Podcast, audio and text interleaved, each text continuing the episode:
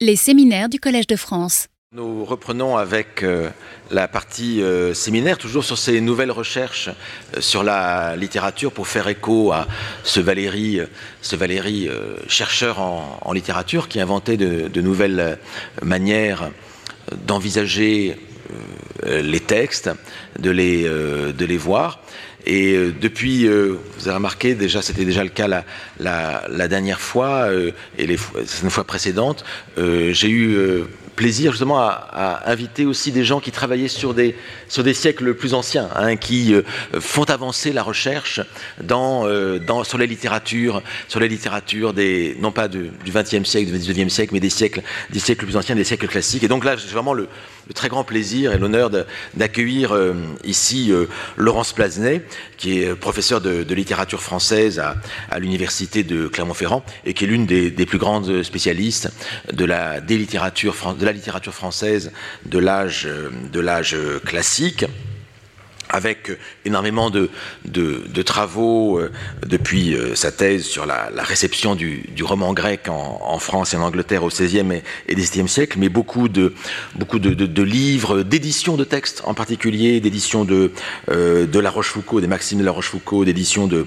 l'histoire éthiopique d'Héliodore, hein, le, roman grec auquel Laurence Plasnet s'était intéressé pour sa thèse, édition des Pensées de Pascal, anthologie, anthologie de de, des textes liés à, Port-Royal, parce qu'il faut vous dire que Laurence Pazenet est présidente de euh, la euh, Société des Amis de Port-Royal. Et donc, euh, s'il y a une janséniste aujourd'hui, au moins une historienne spécialiste janséniste, c'est Laurence Plazenet. Hein. C'est vraiment la spécialiste actuelle du, du, mouvement de, de Port-Royal, de Pascal. Pascal, pour lequel, dont elle prépare euh, pour bouquin une, euh, puisqu'on est en pleine célébration pascalienne cette année, dont elle prépare une édition des œuvres complètes, enfin, dont elle a préparé, qui va paraître très bientôt chez Bouquin, donc en, deux volumes, en deux volumes, je crois. Il y a aussi une anthologie de la littérature, de la littérature grecque, mais il y a aussi tout un autre pan du travail de Laurence Plasnet, que vous connaissez aussi euh, peut-être euh, de ce côté-là, c'est-à-dire le plan euh, créatif, hein, le plan littéraire et, romancier. C'est-à-dire que Laurence Plasnet est aussi une écrivaine, romancière, et elle a écrit trois romans qui ont eu un certain succès, hein, et donc, et surtout qui ont cet intérêt de d'explorer cette question de la littérature de l'âge classique et d'explorer ces thèmes qui sont des thèmes scientifiques du, par la fiction, par le, par le roman. Donc je cite les, titres de ces trois romans. Il y avait L'amour seul, et puis euh, La blessure et la soif, et enfin Disproportion de l'homme, de très beaux titres, hein, euh, parus chez Albin Michel ou bien, ou, bien, ou bien Gallimard, et de romans qui explorent là aussi ce monde du XVIIe siècle et du jansénisme, mais par le, par le biais de la fiction et non pas par celui de l'interrogation euh, historique et, critique. Eh bien, aujourd'hui, euh, Laurence Plasnet va nous parler précisément de cet âge classique dont elle est spécialiste, avec une euh, conférence intitulée Pathologie, Pathologie de l'écriture à l'âge classique. Voilà, nous l'écoutons. Merci William. Certains livres transforment le champ d'études qu'ils évoquent. Tel a été, je crois, le cas de l'essai d'Alain Viala, Naissance de l'écrivain, paru en mars 1985. À cette date, je n'avais pas encore passé mon baccalauréat. Je possède cependant sa première édition, payée 126 francs, une note au crayon de papier me le rappelle, acquise à la librairie des Puffs qui se trouvait alors place de la Sorbonne. Et cet achat d'une toute jeune cagneuse d'Henri IV, presque dépourvue d'argent de poche, qui n'avait aucune notion du monde parisien de l'intelligence, aucune notion de ce que pouvait être la recherche, et qui ne voulait surtout pas devenir professeur, me paraît, presque 40 ans après, une illustration naïve autant que saisissante de la puissance de cet ouvrage. Après Foucault, après Barthes, après Bénichou, Alain Viala venait éclairer cette curieuse notion d'auteur qui me taraudait déjà beaucoup à propos d'un siècle qu'on disait grand et qui regroupait une part essentielle des auteurs que je vénérais, Racine, Madame de Lafayette, Corneille, Pascal. Sans rien savoir, eh bien, je n'ai pas manqué ce livre, ou ce livre ne m'a pas manqué. Il s'est imposé.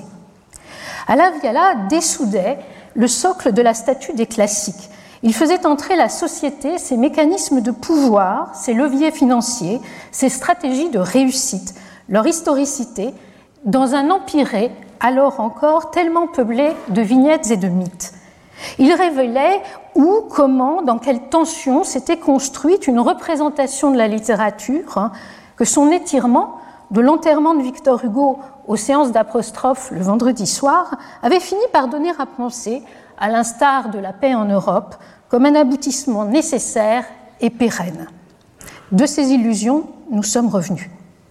Grâce aux travaux d'Alain Viala et de ses nombreux disciples, des études nouvelles, innombrables, ont pu être menées sur les œuvres, les auteurs, sur le champ littéraire du XVIIe siècle, au jour d'une pragmatique sans laquelle on n'imagine guère aujourd'hui étudier ce domaine. Archives galantes, pratiques mondaines et collectives de la création littéraire, recettes du succès, stratégies d'auteurs sont venues révolutionner notre manière de concevoir la production des salons, les contes de fées, le fragmenté des maximes de la Rochefoucauld, les huit rééditions des caractères de la Bruyère, entre 1688 et 1696, l'usage des clés pour les romans de Mademoiselle de Scudéry, et j'en passe. C'est un métier de faire un livre. C'est un métier de faire un livre comme de faire une pendule. Il faut plus que de l'esprit pour être auteur, écrit la Bruyère au tout début du premier chapitre des caractères.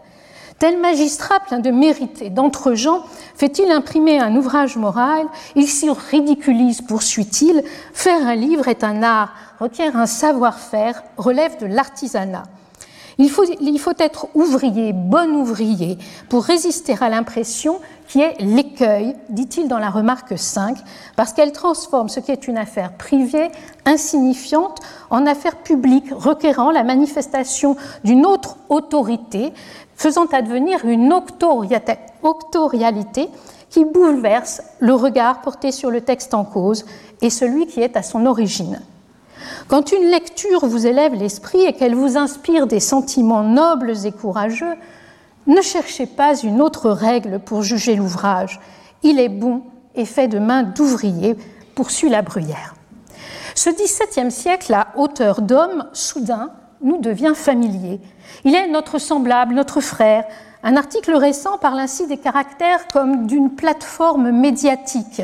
Cinq ans après la naissance de l'écrivain, Alain Viala révélait en Racine non plus un fauve, comme le disait Jules Romain, Jules le maître puis Jean-Louis Barrault, mais un caméléon, non plus un animal sauvage, mais un reptile, un maître stratège, sacrifiant tout à sa réussite sociale. Contraint de céder à la censure au moment de la création du Tartuffe, Molière, l'année du quatrième centenaire de sa naissance, mérita de voir enfin son texte réécrit. Heureuse restitution, nous dit-on, d'un original qui n'avait pas pu s'imposer, restitution professorale et providentielle réparation d'un original trop timoré. Les textes des classiques, enfin, loin d'être figés dans un marbre quelconque, appellent à être corrigés, améliorés, prolongés, à la poursuite de possibles dont ils ne sont qu'une variante. Je crois que c'est ce que mon ami Marc Escola vous a expliqué il y a très peu de temps. Comment ne pas songer, à propos de cette manière de traiter les textes classiques, au projet Borges qui se trouve sur le site numérique de Jean-Philippe Toussaint? L'extraordinaire vitalité de cette approche, ses trouvailles de l'astrée aux pensées, en passant par Racine et Perrault, les inscrivant dans une modernité à l'aune de notre sensibilité, ne peuvent que séduire. Les écrivains, selon la quatrième de couverture du livre de Geneviève Bollem, hein, qui enseigna à l'EHESS, livre paru en 1993 aux éditions du Seuil et intitulé Parler d'écrire, les écrivains, dit-elle, ont toujours évoqué l'écriture, avec les mêmes craintes, les mêmes doutes, les mêmes mots exactement. Chacun et elle donne des exemples, Pascal, Descartes, Montaigne, Saint-Augustin manifestent, je la cite, le même tourment concernant l'acte d'écrire. Ils répondent aux questions que nous nous posons maintenant, car l'acte d'écrire ne subit ni changement ni progrès. Il se révèle avoir toujours la même acuité. Écrire et parler d'écrire sont pour l'auteur un seul et même acte, invitant à penser l'histoire de la littérature autrement, conclut-elle. Étonnant acte de foi d'une proche de Fernand Braudel, de Derrida, de Nathalie Sarraute, de Roger Laporte, car les historiens nous ont appris que nous ne naissions pas de la même façon hier et aujourd'hui, que mariage, mort, alimentation, sexualité, sommeil ne sont pas des invariants, mais des phénomènes profondément historiques et susceptibles de changement. Or, curieusement, la prise en compte de l'historicité profonde de la littérature débouche sur une possible fréquentation de plein pied de ces œuvres, une anhistoricisation de notre rapport critique envers elles, autorisant du reste, de façon corrélative aujourd'hui, leur émondement, leur censure a posteriori, leur condamnation, leur procès. Le détour, l'excursus de la lecture qui n'exclut pas l'appropriation, la subversion, la dévoration, ni le sacrilège, mais suppose d'éprouver d'abord la conscience de l'autre, univers ou organon étranger, d'éprouver perplexité, curiosité, voire franchement le sentiment d'une énigme, d'une altérité invincible, ne serait donc pas de mise quand on parle d'écriture à l'âge classique. Quelques décennies d'une fréquentation assez assidue de la littérature de la période suscitent plutôt, selon mon expérience, le sentiment croissant d'un monde dont je n'ai pas la clé, d'un monde dont chaque année je me défamiliarise davantage, non que je l'admire moins ou que j'éprouve pour lui un goût dont la force décroisse. Au contraire. Mais plus j'en sais à son sujet, plus je demeure perplexe, plus je repère de mystères, de béances. Qui est ce Volus, par exemple, qui surgit soudain au vers 1691 de la mort de Sénèque de Tristan l'Hermite, lorsque Sévinus veut convaincre la résistance d'Épicaris, vaincre pardon, la résistance d'Épicaris, et lui fait valoir de quelle façon tragique Volus a péri. Ce personnage n'apparaît qu'à cet instant. Est-ce Volusius Proculus, dont il est en revanche fort question sous le nom de Procule? Pourquoi ne donner ici alors que son prénom? Et quelle fin Tristan invente-t-il alors à ce personnage dont Tacite, aux annales duquel il emprunte, ne mentionne l'existence qu'en passant, laissant toute sa vie, force sa participation à l'assassinat d'Agrippine et sa trahison d'Épicaris, dans l'ombre? Pourquoi le tue-t-il Et comment pour que cette fin soit dite tragique Que veut dire l'adjectif, hein, d'autre part, sous la plume d'un auteur qui revendique de publier une tragédie précisément? Procule est capitaine de vaisseau. Il n'appartient pas à la caste des personnages tragiques réputés nobles. Il commet d'autre part une action basse, non signalée, comme les lexicographes voudraient que le soit l'action tragique, puisque d'une part, il contribue à tuer Agrippine, et de l'autre, il dénonce euh, la malheureuse Épicaris. Pire, en réalité, l'action que commet ce Volusius, ce Proculus, est une action impie, néfaste, diraient les latins. Alors, le tragique renverrait-il finalement, au XVIIe siècle, malgré Georges Forestier et la critique contemporaine, à un drame existentiel ou sacré? Aurait-il à voir avec la religion? Voilà que nous en sommes à nous interroger sur ce qu'est la tragédie au XVIIe siècle. On n'en finit pas non plus de débattre à propos de la fin de la princesse de Clèves. Que se passe-t-il? À quoi correspond le renoncement de Madame de Clèves? Et Mithridate chez Racine, est-il bon ou est-il méchant? Antiochus dans Bérénice, que citait euh, William Marx à l'instant, est-il le roi des bonnets ou annonce-t-il à Bérénice son alter ego asiatique que face à Rome, à la ville, comme disent les anciens, Ours, cité terrestre par excellence, on ne saurait que tourner les talons, se convertir, choisir, si l'on est augustinien, l'Orient et ses déserts. La littérature classique, si rompue au suspense dramatique, suscite, la considère-t-on sans a priori, sans clé, une immense incertitude. Elle pratique, nous a montré Thomas Pavel, un art de l'éloignement qui récuse précisément la familiarité. Le façonnement à clé, a montré Jean Ménard, n'est pas là le plus souvent pour donner à reconnaître, provoquer l'interrogation, mais creuser le personnage en type, introduire une faille dans le type et dans le texte du monde du lecteur, auquel celui-ci se reporte ensuite avec perplexité, sur lequel il jette, à la faveur du texte sous ses yeux, un regard distancié, rafraîchi, autrement curieux que dans le plein pied du quotidien, de l'ordinairement habituel. La naissance au XVIIe siècle de l'écrivain, une fois exposée, l'évolution contemporaine de la notion de l'auteur mise en lumière, les stratégies des hommes dévoilées, une autre énigme me semble de plus en plus retentissante si nous nous abstenons de projeter sur les œuvres nos questionnements, nos convictions, nos opinions ou nos prismes idéologiques. Et cette énigme n'est pas sans conséquence sur notre rapport interprétatif aux œuvres. Que savons-nous vraiment du sentiment que les auteurs, écrivains ou pas, pouvaient avoir de leurs gestes, de leur propre conception intime de l'écriture au XVIIe siècle. Comment l'envisagent-ils? Non pas dans leurs actes, mais dans leur fort intérieur, dans ce seul lieu à l'âge classique de la vérité, en deçà des postures, des convenances, des requis sociaux, du personnage que sa condition impose à chacun de jouer. Qu'est-ce pour eux qu'écrire? Qu'ont-ils conscience de faire? Pourquoi? Comment écrivent-ils à l'intérieur du champ en pleine constitution de la littérature? Que Racine ait voulu obtenir une position dans le monde, comme nous l'explique Alain Viala, que la Bruyère entende utiliser son recueil et ses rééditions pour rivaliser avec le Mercure galant et lui aussi s'acquérir une position mondaine. Sans doute. Mais l'écriture n'a été pour eux que le moyen d'une fin matérielle? Ou sociale On peut en douter. Et qu'en est-il pour les femmes dont elle met plutôt en danger le statut, à l'instar d'une Madame de Lafayette? Je voudrais essayer de vous faire partager ce soir, très rapidement, ma perplexité en énumérant quelques, quelques idiosyncrasies de l'écrivain classique, dans la pensée qu'elles viennent nous dire quelque chose en réalité des œuvres et de la littérature de la période, dans leur singularité, celles-ci faisant leur intérêt même pour nous.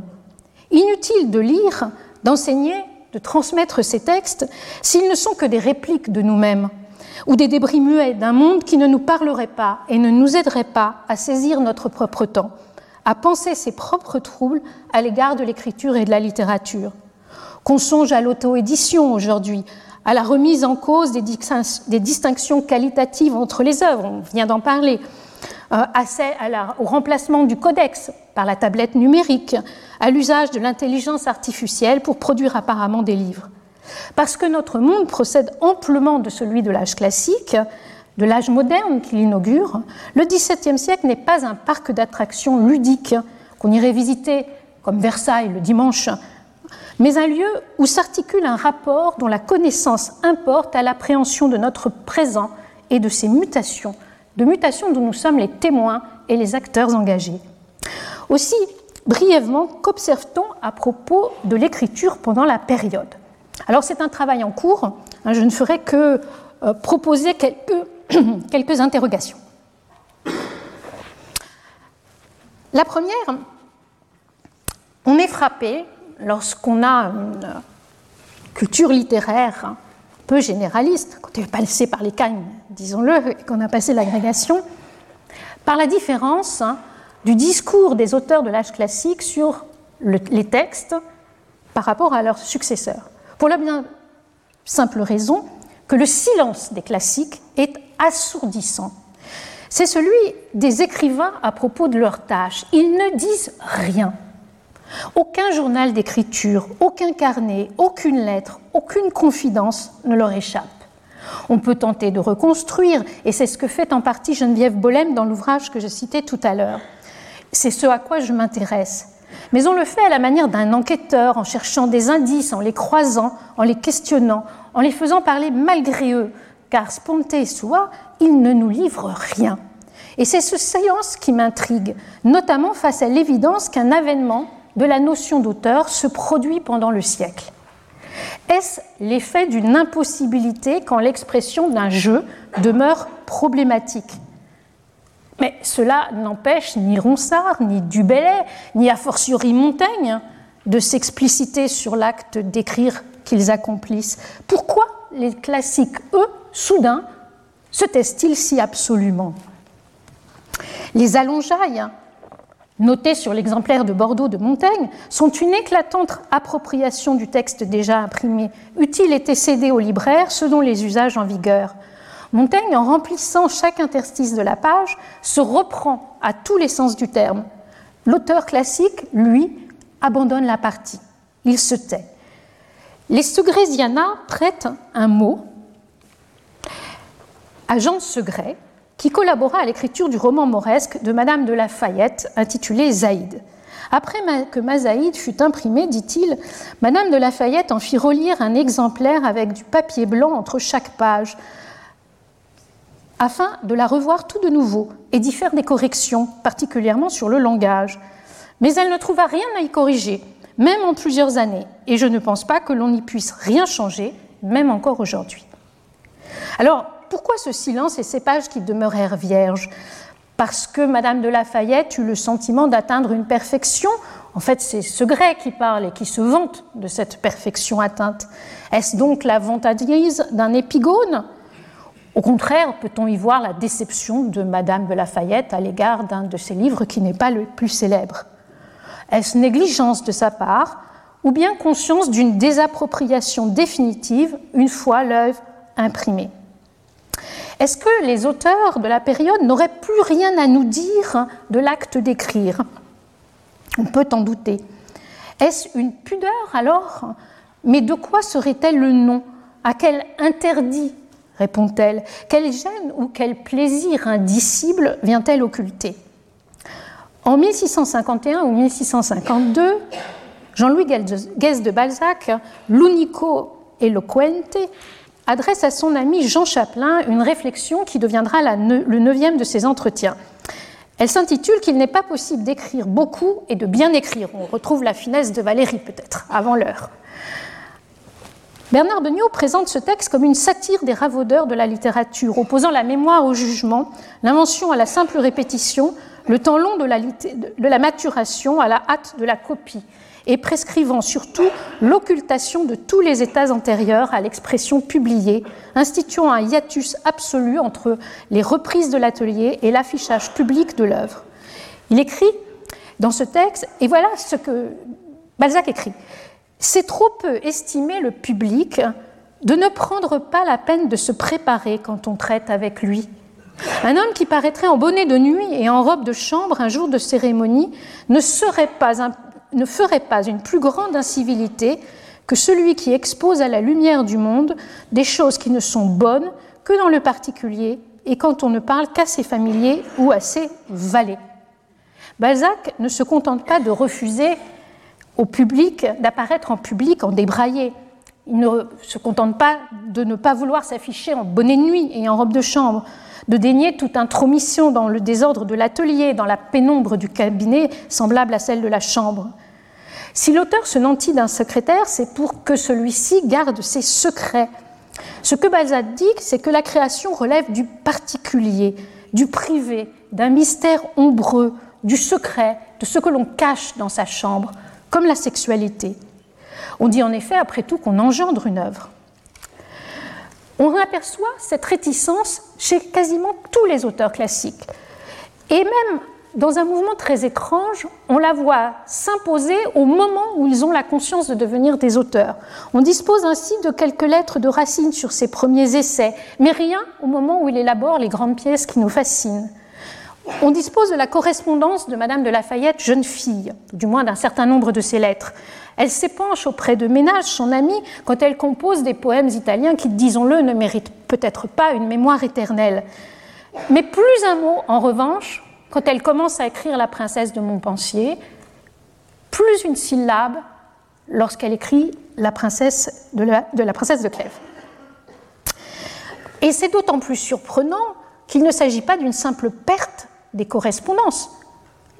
Disons que nous n'avons pas la correspondance de Madame de Lafayette, soit, mais elle a écrit à des gens, et parfois on a la correspondance de ses destinataires, par exemple Madame de Sévigné. Or, elle ne parle jamais d'écriture ensemble.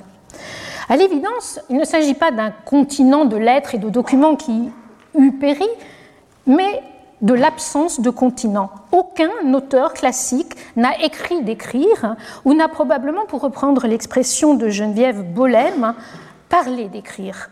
C'est un silence volontaire. On a ailleurs parfois des allusions. Par exemple, chez La Rochefoucauld, on dispose de lettres absolument exceptionnelles euh, de La Rochefoucauld au moment où il compose les Maximes avec ses deux co-auteurs que la postérité a quelque peu oubliés, Madame de Sablé et Jacques Esprit. Voici la manière dont il évoque les maximes auprès de Madame de Sablé au début de l'année 1661, après lui en avoir envoyé une liste. Voilà tout ce que j'ai de maximes que vous n'avez point. Mais comme on ne fait rien pour rien, je vous demande un potage aux carottes, un ragoût de mouton et un bœuf, comme ceux que nous eûmes lorsque monsieur le commandeur de Souvray dîna chez vous, de la sauce verte et un autre plat, soit un chapon au pruneau ou telle autre chose que vous jugerez digne de votre choix. Si je pouvais espérer deux assiettes, deux assiettes de ces confitures dont je ne méritais pas de manger autrefois, je croirais vous être redevable toute ma vie. J'envoie donc savoir ce que je puis espérer pour lundi à midi. On apportera tout cela ici dans mon carrosse et je vous rendrai compte du succès de vos bienfaits. En décembre 1662, ce n'est pas un apax, le motif revient. Et cette fois-ci, euh, il dit à Madame de Sablé euh, que puisque euh, il n'a pu lui envoyer des truffes, eh bien, on va lui envoyer des maximes. C'est moins bon, se mange pas tout à fait de la même manière, mais c'est une forme d'hommage à une hôtesse raffinée. Et le potage aux carottes revient avec l'eau de noix et celle de mille fleurs dont il désire. Il ajoute, ne croyez-vous pas que je prétende par là le, le potage de carottes lorsqu'il vient de lui copier une liste de maximes? Je sais que toutes les maximes du monde ne peuvent pas entrer en comparaison avec lui, mais je vous donne ce que j'ai et j'attends tout de votre générosité. Alors, c'est un badinage, un badinage mondain entre deux amis. Euh, manifestement, la comparaison dit la gourmandise. Elle a quelque chose à voir avec une farcissure qui fait penser à Montaigne.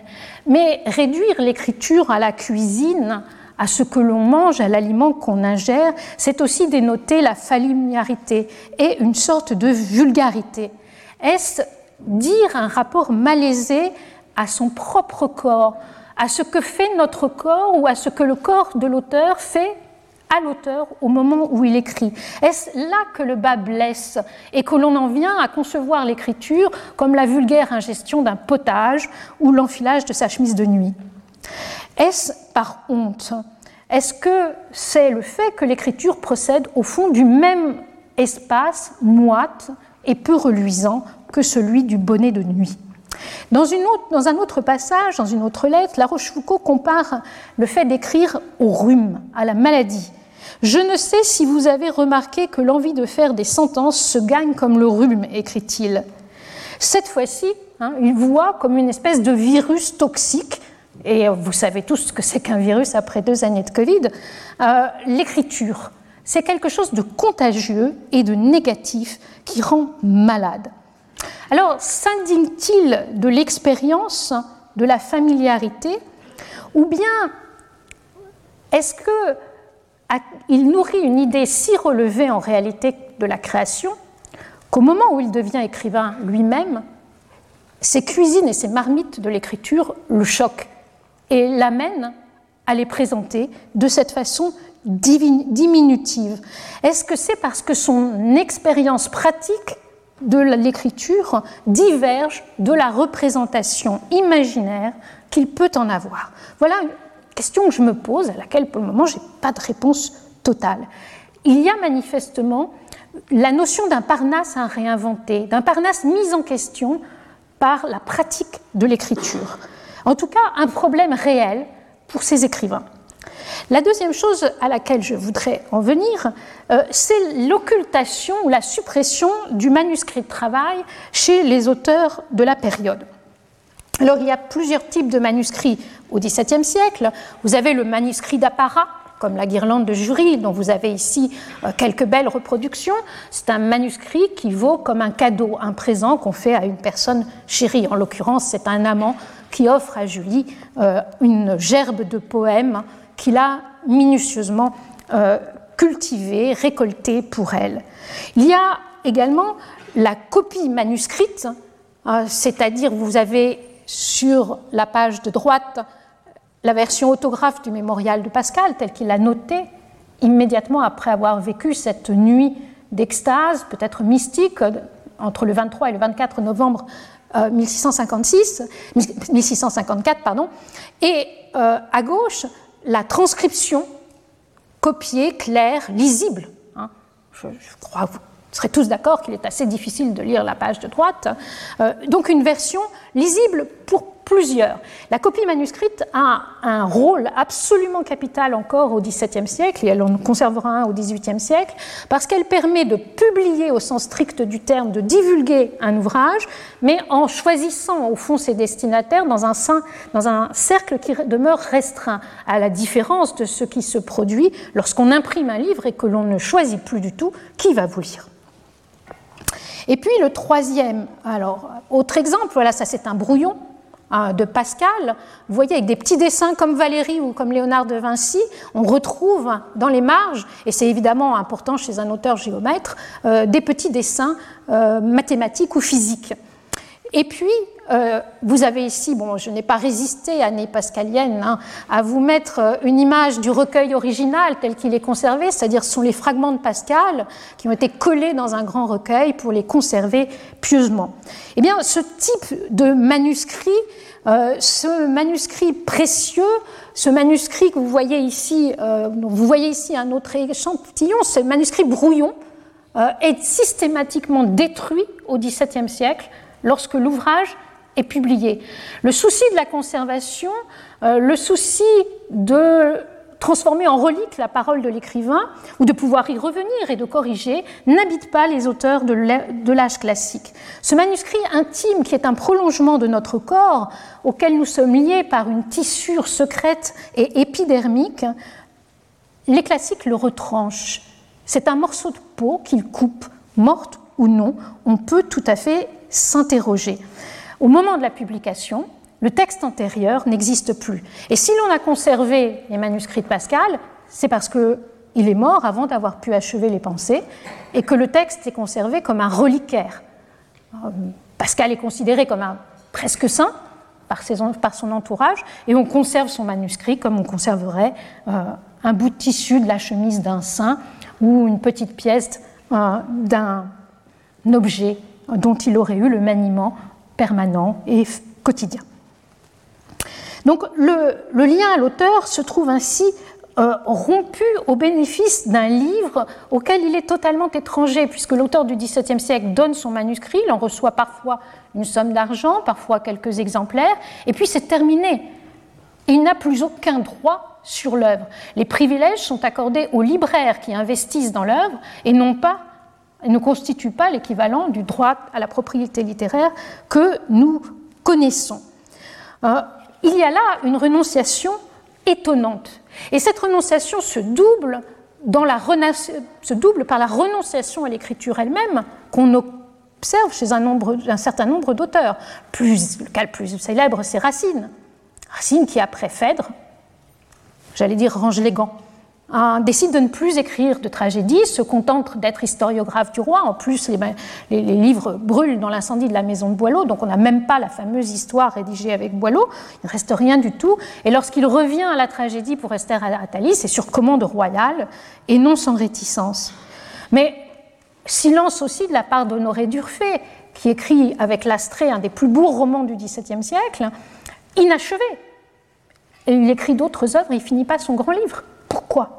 Hein, nous sommes là placés face à un mystère tout à fait étonnant. On peut évoquer également le cas de Madame de Lafayette, qui ne commande pas ses textes, qui ne fait rien du tout après, après la princesse de Clèves, alors qu'elle meurt près de 20 ans plus tard, et que tous ses amis appellent le brouillard, qui est une espèce de sphinx indiscernable. Troisième problème sur lequel je voudrais m'arrêter, en pleine période de l'avènement de l'écrivain, Comment comprendre que tant d'entre eux, et parmi les plus éminents, cultivent l'anonymat, refusent de publier leurs textes sous leur nom?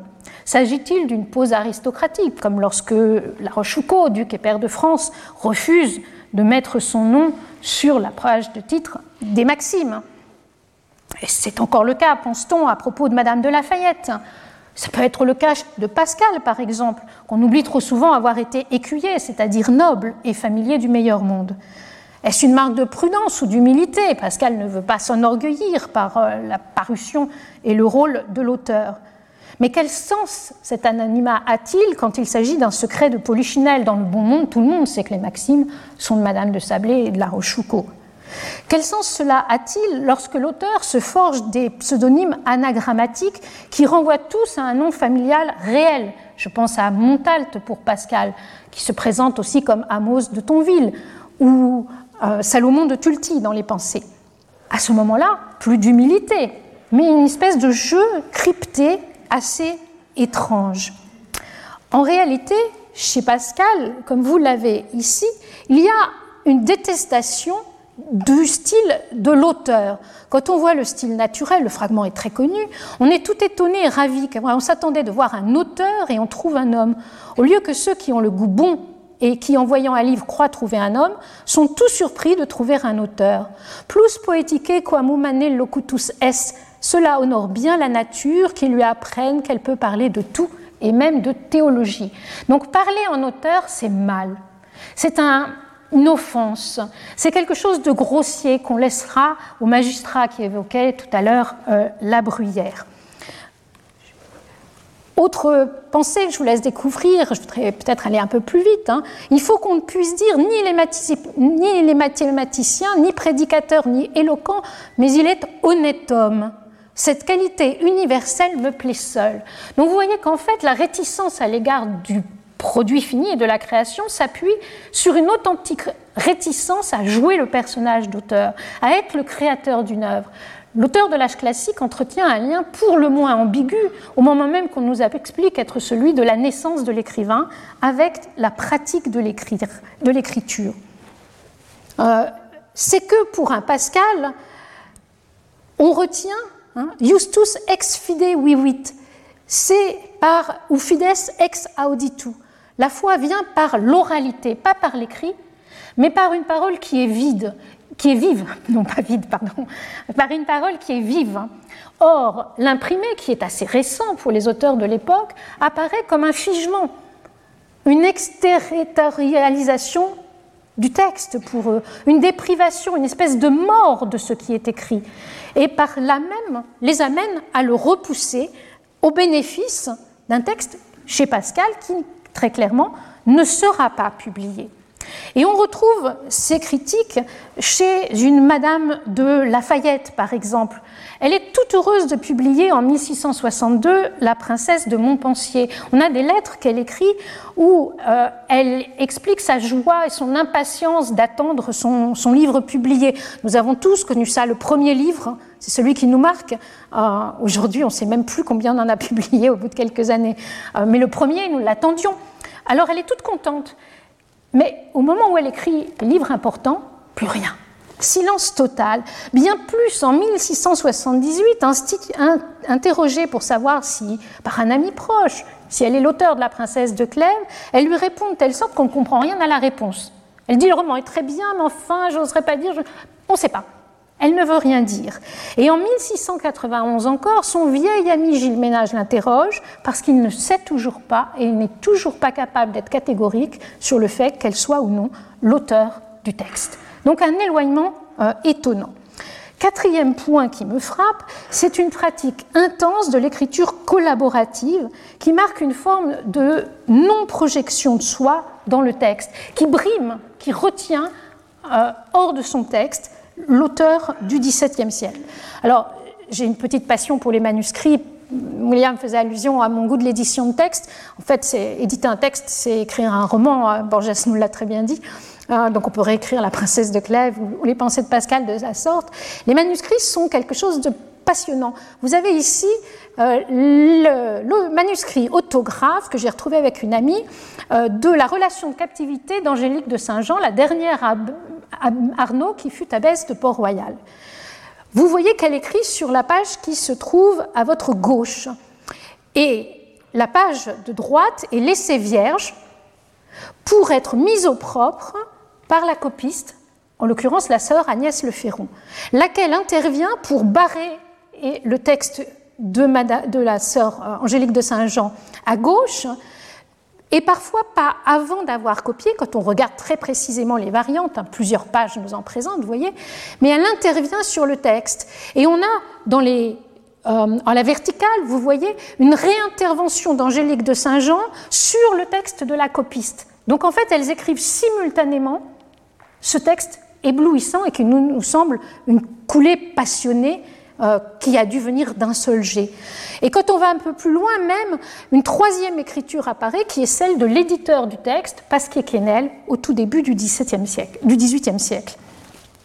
Donc on a ici un phénomène très étrange d'écriture à quatre, voire à six mains, et parfois à plus, chose si impensable pour les contemporains du XXe ou du XXIe siècle.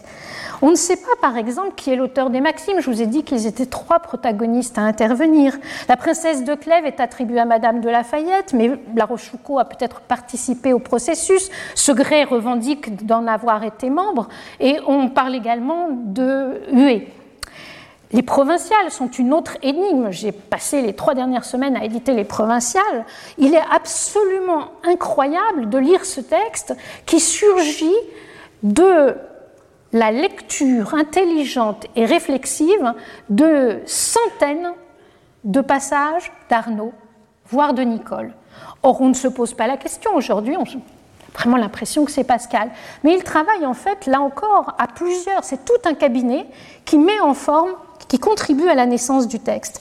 Alors, cela tient en partie au fait que les auteurs de l'âge classique euh, déterminent très largement, distinguent très largement entre ce qui relève de l'inuentio, de la trouvaille, de la dispositio, c'est-à-dire composer le texte, en disposer les différentes parties, et l'élocutio, l'habillage, euh, l'écriture elle-même. Et la capacité à distinguer entre ces différents temps de l'écriture autorise une écriture collective à plusieurs. Et pour autant, il n'y a manifestement pas, alors même que je viens de vous dire que souvent ils ne veulent pas reconnaître leurs textes, eh bien les textes sont attribués. Donc il y a quand même un tropisme très fort qui est d'identification d'un texte à un auteur, voire de reprise du texte qui a échappé à un co-auteur dans le temps ultérieur de la publication.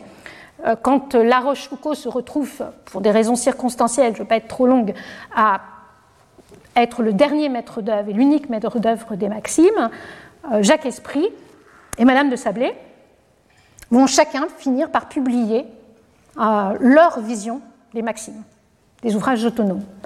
Donc il y a une réappropriation. De même, euh, que penser de la manière dont Nicole, traducteur des provinciales sous le nom de Vendrock, euh, augmentateur des provinciales, commentateur des provinciales, dont certaines parties sont retraduites en français et publiées en français comme étant les provinciales de Pascal, concevoir son rôle par rapport à ce texte, sachant que Nicole passe sa vie à se projeter euh, par rapport à Pascal. Donc vous voyez que là aussi, on a quelque chose de très étrange et qui se trame autour de ces personnages et d'auteurs et de ces expériences de la création. Pour un Pascal, l'usage du pseudonyme est une façon très nette chez lui de refuser le personnage d'auteur, on a vu tout à l'heure comment il le critiquait, au bénéfice de figures qui ont toutes quelque chose à voir avec des figures de prophètes. Dans Amos de Tonville, vous entendez Amos, un des livres de la Bible. Dans Salomon de Tulti, on entend bien sûr Salomon. Ce que met en avant euh, et dans Montalt, hein, qui est une construction sur Mons, la montagne, et Alt, Altus, l'adjectif, on retourne au lieu élevé de la montagne, lieu de la révélation hein, des, tables de la loi et lieu de, l'inspiration typique. On pense par exemple au Parnasse également. Donc il y a chez Pascal la volonté de forger une figure d'auteur entre lui, l'auteur réel, et son texte, qui est une figure de prophète. Une figure de prophète, et si l'on prend Salomon de Tulti, euh, le nom résonne étrangement à l'oreille. C'est parce qu'en fait, on entend Salomon de Stulti, la Stultitia, la folie, pour présenter l'idée que ces prophètes sont en réalité le contraire du docte, du pédant, de l'auteur qui veut se faire voir et apprécier dans le monde, mais accepterait d'être un insensé, un fou, de passer par la carte de l'insanité, de la sottise, une sottise qui est paulinienne. Et comme il le dit dans le fragment 329 des Pensées, Jésus-Christ, Saint Paul ont l'ordre de la charité, non de l'esprit, car il voulait échauffer, non instruire. Il s'agit, en présentant et en forgeant ces personnages d'auteurs prophètes, de forger des figures qui vont faire comprendre au lecteur qu'on ne veut pas les instruire de haut, qu'on ne tient pas la position du docte ou du personnage informé, mais de celui qui veut procurer une étincelle, susciter un mouvement, un ébranlement. Et l'idée que je nourris, c'est que la genèse progressive en Pascal de cette conception de l'écriture au cours de la rédaction des pensées ne devait probablement jamais lui permettre de publier le livre que nous avons entre les mains, qui a été publié par ses héritiers, par ceux qui euh, en furent les récipiendaires après sa mort. Parce que, au fond, pour que ce livre fût livre de prophète, il fallait qu'il demeurât un livre pour l'audition, un livre sur le vif, un livre que l'impression ne saisisse pas. Et ce refus de l'impression est un phénomène très surprenant et très puissant au XVIIe siècle et qui se maintient par exemple chez un Joseph Joubert. Alors, je ne vais faire, vu l'heure, que évoquer les deux dernières euh, questions. Ces phénomènes que je viens d'évoquer, on peut dire que ce sont des bizarreries, des loufoqueries, ce que j'ai appelé des pathologies de l'écriture. Au fond, parce que le régime de l'écriture, de l'écrivain, ne serait pas tout à fait fixé au XVIIe siècle, nous verrions ces sortes de dissonances. Ou bien on peut considérer que ces curiosités ne sont pas anecdotiques, mais qu'elles sont signifiantes, ce vers quoi je tente à m'acheminer, et c'est ce que je voudrais explorer davantage par mes recherches, que ce sont des phénomènes euh, qui nous disent quelque chose du rapport à l'écriture et de la conception de l'écriture à l'âge classique, et qu'on a tôt fait de considérer en eux des étrangetés pathologiques qui ne méritent pas qu'on les interroge davantage. Dans ce registre, deux phénomènes peuvent nous étonner. Le premier, c'est que tous les auteurs de l'âge classique se disent paresseux. J'ai réuni ici quelques euh, citations. Tristan l'Hermite, que je citais au début, c'est qu'en moi la paresse est un défaut naturel, aussi malaisé à corriger que pourrait, que pourrait être l'aveuglement ou la surdité de naissance. Il serait besoin que Dieu fît un nouveau miracle pour me faire devenir, pour me faire devenir soigneux. Mais c'est aussi Corneille qui se plaint hein, qu'il ne travaille, qu'il travaille avec assez de chagrin. Pour moi, la paresse me semble un métier bien doux, les petits efforts que je fais pour m'en réveiller s'arrêtent à la correction de mes ouvrages. En fait, à cette époque, il est en train de mettre au point euh, la grande édition définitive de ses œuvres. Et puis encore, Madame de Lafayette a Hué écrit Je me baigne dans la paresse. Et à proportion du plaisir que j'y trouve, c'est beaucoup de m'en tirer une fois en deux mois. Or, c'est le moment où elle est en train euh, vraisemblablement d'écrire Zaïd, les, grandes années de création pour elle-même. Alors comment comprendre cet argument euh, si étrange de la paresse? On en a un aperçu chez Tristan l'Hermite qui insiste sur le fait que sa paresse est une franchise, c'est-à-dire une parésia. La paresse de l'auteur classique, c'est une manière de refuser de souscrire à l'injonction du négotium, plutôt que de l'otium. L'otium, c'est ce loisir lettré, c'est cette disponibilité qui vous permet de créer, que les anciens avaient porté au plus haut et que la révolution qui se, économique qui se passe au XVIIe euh, siècle est en train de mettre à mal au bénéfice d'une valorisation du travail. Je renvoie à des études très, très, très célèbres, euh, à une revalorisation du travail de ce que l'on appelle le négotium. Le négoce, c'est le contraire de l'otium. Et vous savez bien à quel point les deux font mauvais ménage, à quel point on voudrait faire travailler plus ces paresseux de chercheurs qui cherchent sans trouver, ces professeurs qui ne font que quelques heures de cours par euh, semaine, comme s'ils ne faisaient rien euh, parce qu'ils ne produisent pas des choses visibles, tangibles et immédiatement vendables. Eh bien, ce que nous explique Tristan l'Hermite, à travers cette lettre ou dans une autre, euh, beaucoup plus frappante encore, mais trop longue pour que je la lise à l'instant, c'est qu'en réalité, l'art des muses demande du repos. Et l'auteur classique investit de cette idée grandiose qui lui vient de l'Antiquité, que pour créer il faut disposer d'otium, eh bien il est malheureux dans son siècle. D'où une forme systématique. Il va se dire paresseux, mais la paresse, c'est un vice, surtout pour, les augustiniens. La Rochefoucauld y consacre plusieurs maximes, mais c'est euh, aussi euh, la source pour eux d'une très profonde mélancolie. Et tous les auteurs de l'âge classique se disent mélancoliques. Vous avez ici les frontispices à gauche et à droite des deux volume du Page disgracié, qui est une sorte d'autobiographie romancée de Tristan l'Hermite. Vous voyez qu'à chaque fois, il se représente jeune homme dans une position qui est la même que celle, la main dans le creux, enfin la joue dans le, creux, dans, le creux de la main ou contre le poing, qui est la même que celle de la mélancolie de Durer image qu'on retrouve d'ailleurs dans le frontispice de l'Astrée euh, d'Honoré d'Urfé. Donc l'écrivain classique dit Je suis un mélancolique, je suis quelqu'un qui va mal, qui est malheureux, à rebours de tout ce que l'on nous a appris sur ces grands écrivains du siècle de Louis XIV, qui seraient heureux sous leur euh, col de dentelle et leurs beaux habits, eh bien non, ils vivent l'écriture comme un déchirement, comme un mal-être, provoquant léthargie, langueur, paralysie, imposant en eux une flagrante mauvaise conscience. Deuxième et dernier point, rassure-toi, euh, que je voudrais évoquer, c'est la question de l'absence de représentation de l'auteur écrivant. Alors, des auteurs qui écrivent, alors je vous avais mis ce petit personnage, il est charmant. Euh, ben, ce n'est pas, Pascal, contrairement au fait que derrière lui on voit Délias, très manifestement, c'est un avocat, c'est un petit scribe, c'est un avocaillon, un greffier. Euh, les auteurs classiques, eux, ne se représentent pas. Et c'est curieux parce qu'ici, vous avez au XVIe siècle un beau tableau qui représente Erasme en train d'écrire avec sa plume. Vous avez un peu plus tôt ce portrait de Dante Alighieri.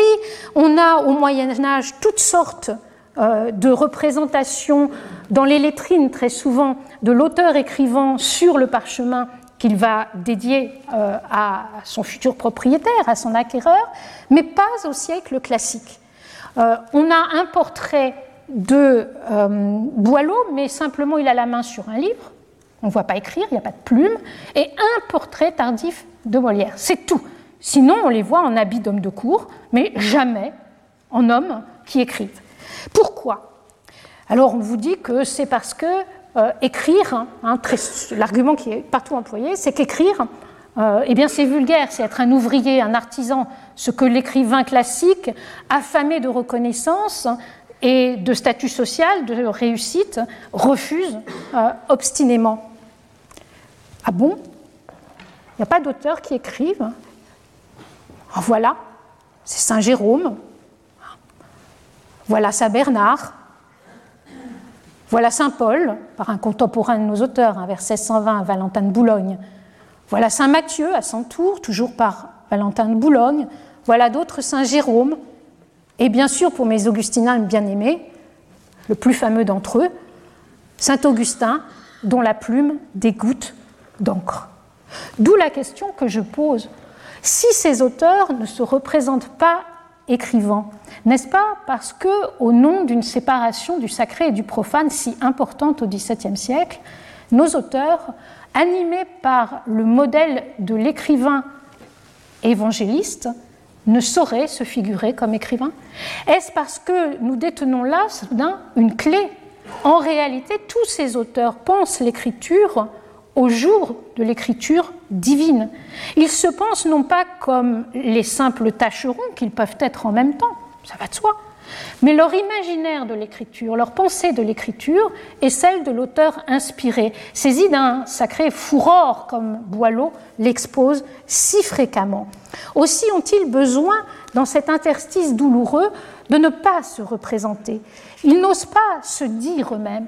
Or, cette idée que l'auteur serait un auteur inspiré se retrouve très largement chez Tristan l'Hermite. J'ai montré que dans le page disgracié, euh, il y a deux figures tutélaires pour le jeune homme qu'on n'a jamais identifiées. En fait, quand on creuse un tout petit peu, c'est très simple. C'est le Socrate chrétien d'Erasme. Ce sont des citations explicites au Socrate chrétien d'Erasme. Donc il représente à nouveau une figure de philosophe et de philosophe qui donne la vérité. L'auteur est celui qui donnerait, qui apporterait la vérité. Voici la gravure qui se trouve en face du chant 1 de l'art poétique. On y voit donc un Apollon qui pointe vers Homère et vers Virgile. Cet Apollon, c'est. J'ai mal rangé mes diapositives. Quelle sotte je suis Voilà, j'étais trop vite. Cet Apollon, c'est exactement Ouais, attends, il arrive. Voilà, c'est la suivante. Voilà, vous le retrouvez ici. En fait, c'est Saint Jean-Baptiste. Et vous retrouvez les doigts. Donc l'Apollon tutélaire des satyres, ça n'est rien d'autre que Jean-Baptiste, Saint Jean-Baptiste ou Moïse. Hein, dans le tableau de Philippe de Champaigne, vous retrouvez le même geste. Je reviens, et ce seront mes dernières images, euh, à Boileau encore. Il traduit pour la grande édition de ses œuvres en 1674 le traité du sublime du pseudo-Longin. Et il l'a sorti d'une importante préface où il représente raconte une anecdote qui ne se trouve dans aucun texte ancien. Donc il l'invente. Et il représente cet auteur sublime, ce théoricien du sublime, comme un satirique qui répond à l'empereur Aurélien persécutant la reine Zénobie. Et c'est cette scène qui est mise euh, en image dans la gravure en face du début du traité du sublime. Or, si on regarde, donc vous avez compris, Longin est une figure pour lui-même de Boileau. Or, si on regarde cette image, et je dois la suggestion à mon ami Tony Gerhardt, qui me fait l'amitié d'être ici, euh, c'est une reprise de, Saint Paul prêchant aux Atheniens chez Raphaël. Donc on retrouve en permanence chez les auteurs de la période cette idée frappante qu'en réalité est écrivain celui qui est un écrivain sacré. Je terminerai sur, cette, sur, une, sur une image, si elle veut bien venir.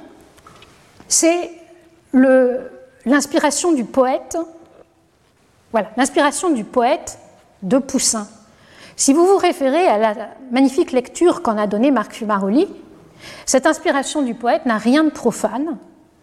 D'ailleurs, vous remarquez que Apollon dicte, pointe le doigt sur le livre, les tablettes de l'auteur, mais que l'auteur lève les yeux vers le ciel. Et je ne pourrais pas reconduire toute l'analyse que fait Fumaroli, mais il, montre que cette muse Calliope, hein, qui est une forme de Minerve, et cet Apollon peuvent être, euh, si on décrypte les images, le Christ et la Vierge. Alors pour conclure, l'écriture telle qu'on peut la saisir, du moins chez les plus puissants des auteurs de la période, est irrécusablement envisagée selon une conception sacrée et religieuse, comme le moyen d'une révélation du vrai et d'une articulation de ce dernier au beau. Et je pense que la Bruyère est ironique quand il compare son métier à celui de la fabrication d'une pendule. La rémanence de la Prisca Theologia de la Renaissance et du 1er XVIIe siècle, l'affirmation issue dans toute son entièreté de la reviviscence augustinienne qui se produit autour de Port-Royal, cette idée place les auteurs en porte-à-faux avec les développements contemporains de l'écriture que nous donne à voir la sociologie de l'écriture. Celle-ci ne nous dit pas tout de l'écrivain à l'âge classique.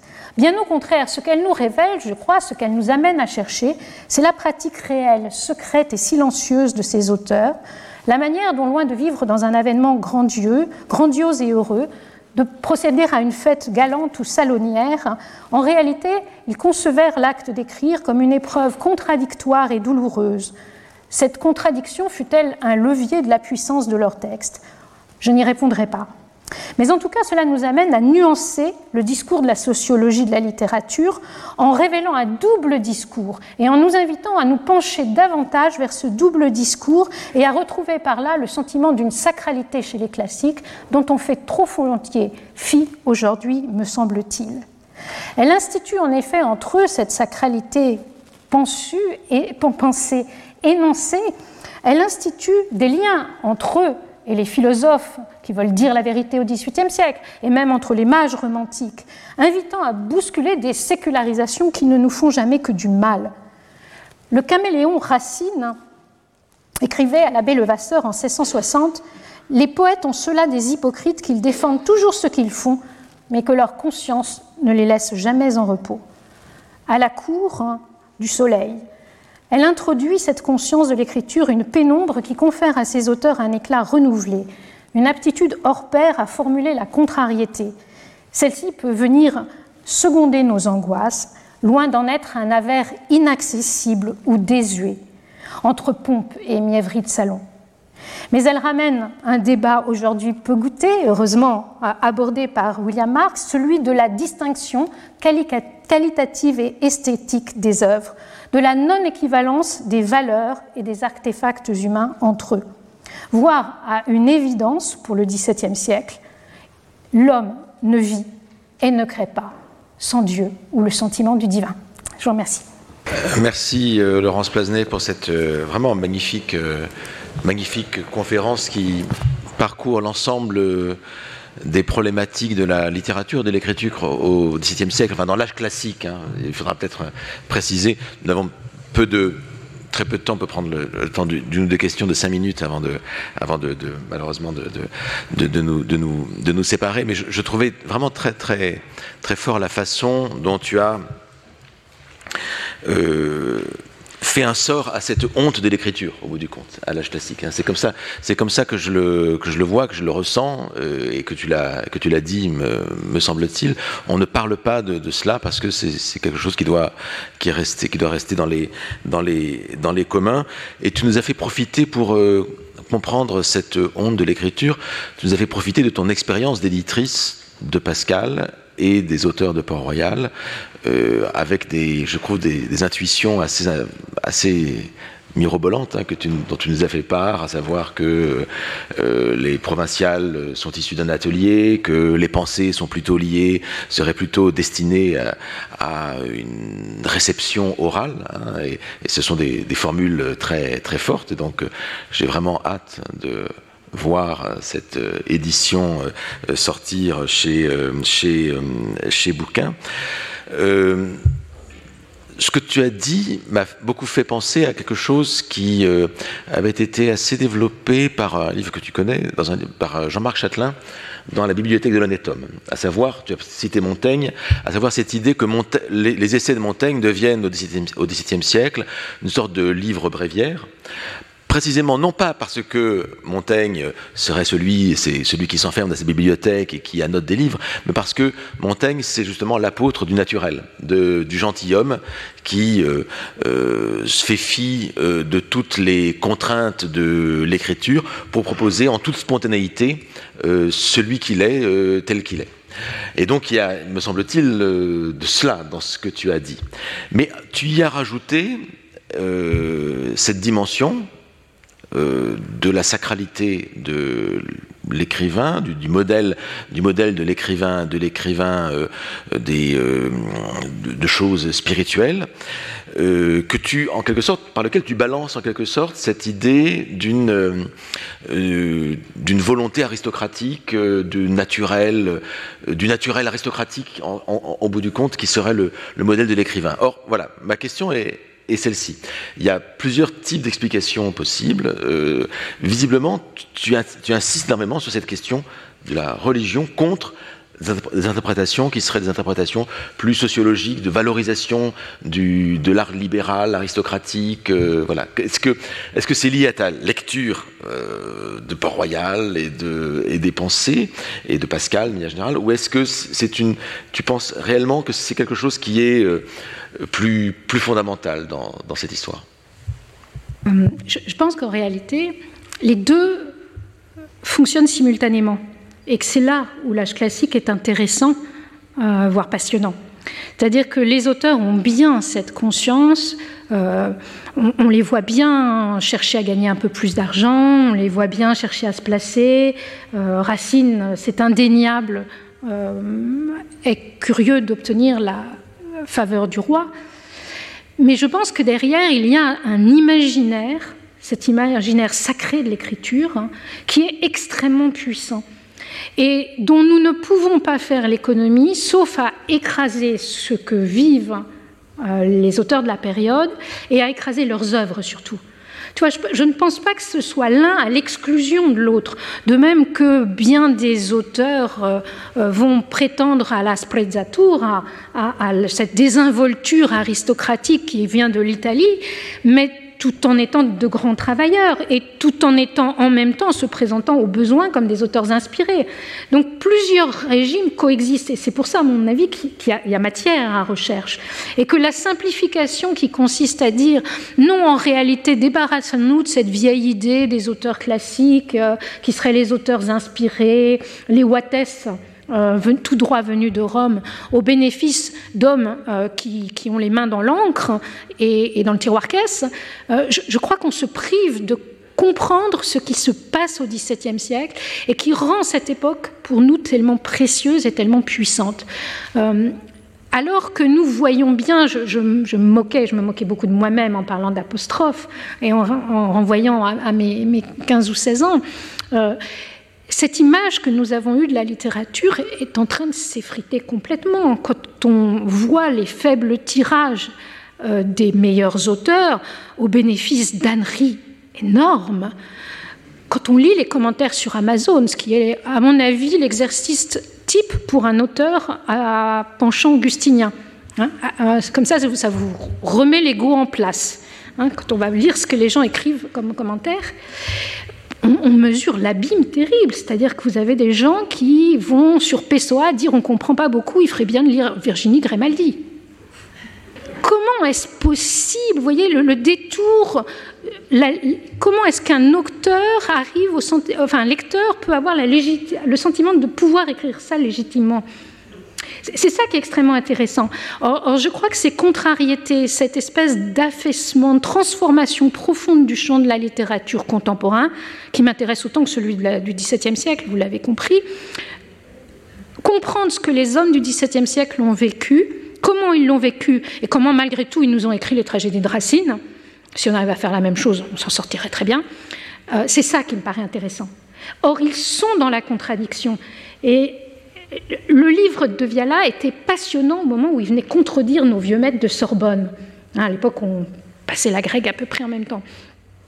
Aujourd'hui, je crois que la manière dont ces schémas se sont imposés volontiers au détriment des autres appauvrit la recherche sur le XVIIe siècle et la pensée de ce que c'est qu'écrire telle qu'elle se noue à l'âge classique. Voilà. Donc je ne joue pas l'un contre l'autre, mais je crois qu'il faut avoir l'empant intellectuel nécessaire pour saisir les deux en même temps. Et se dire que la, difficulté et l'enjeu ou l'espèce de défi qui était posé pour ces auteurs, c'est comment est-ce que j'écris la princesse de Clèves alors qu'en même temps, écrire, c'est quelque chose de si vulgaire. Et peut-être aussi que c'est au fond ce que le, défi que conçoit euh, Valérie. On ne s'était pas mis d'accord hein, avant de parler, mais en fait, je trouve qu'on s'est beaucoup, beaucoup fait écho l'un et l'autre. Les questions que Valérie se pose sur euh, que va devenir notre culture européenne sont des questions qui font écho à celles qui animent les classiques. Euh, je crois que c'est une magnifique réponse, une magnifique euh, conclusion, effectivement, qui fait le lien entre les. Je pense que l'auditoire l'avait senti. Il y avait un, lien euh, de coïncidence ou d'inspiration, hein, je ne sais, entre le, cours et le, séminaire, avec cette question de la distinction qualitative qui est. Oui, parce qu'un des arguments sur lesquels j'ai peu porté, c'est qu'aussi pour les, classiques, il y a vraiment la bonne, la belle œuvre celle qui dit le beau, qui dit le vrai et qui est belle, et les autres.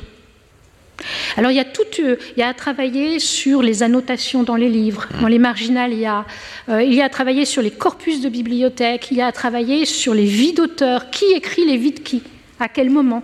Voilà, c'est toutes ces idées de distinction qui en fait sont en permanence présente au XVIIe siècle, alors que tu n'osais même pas dire tout à l'heure, tu as employé de savantes et subtiles périphrases, euh, qu'après tout, euh, tous les textes ne se valent pas.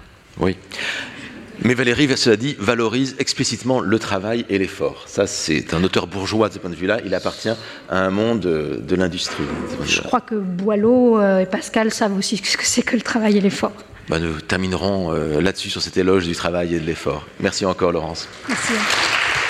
Retrouvez tous les contenus du Collège de France sur www.colège-2-france.fr.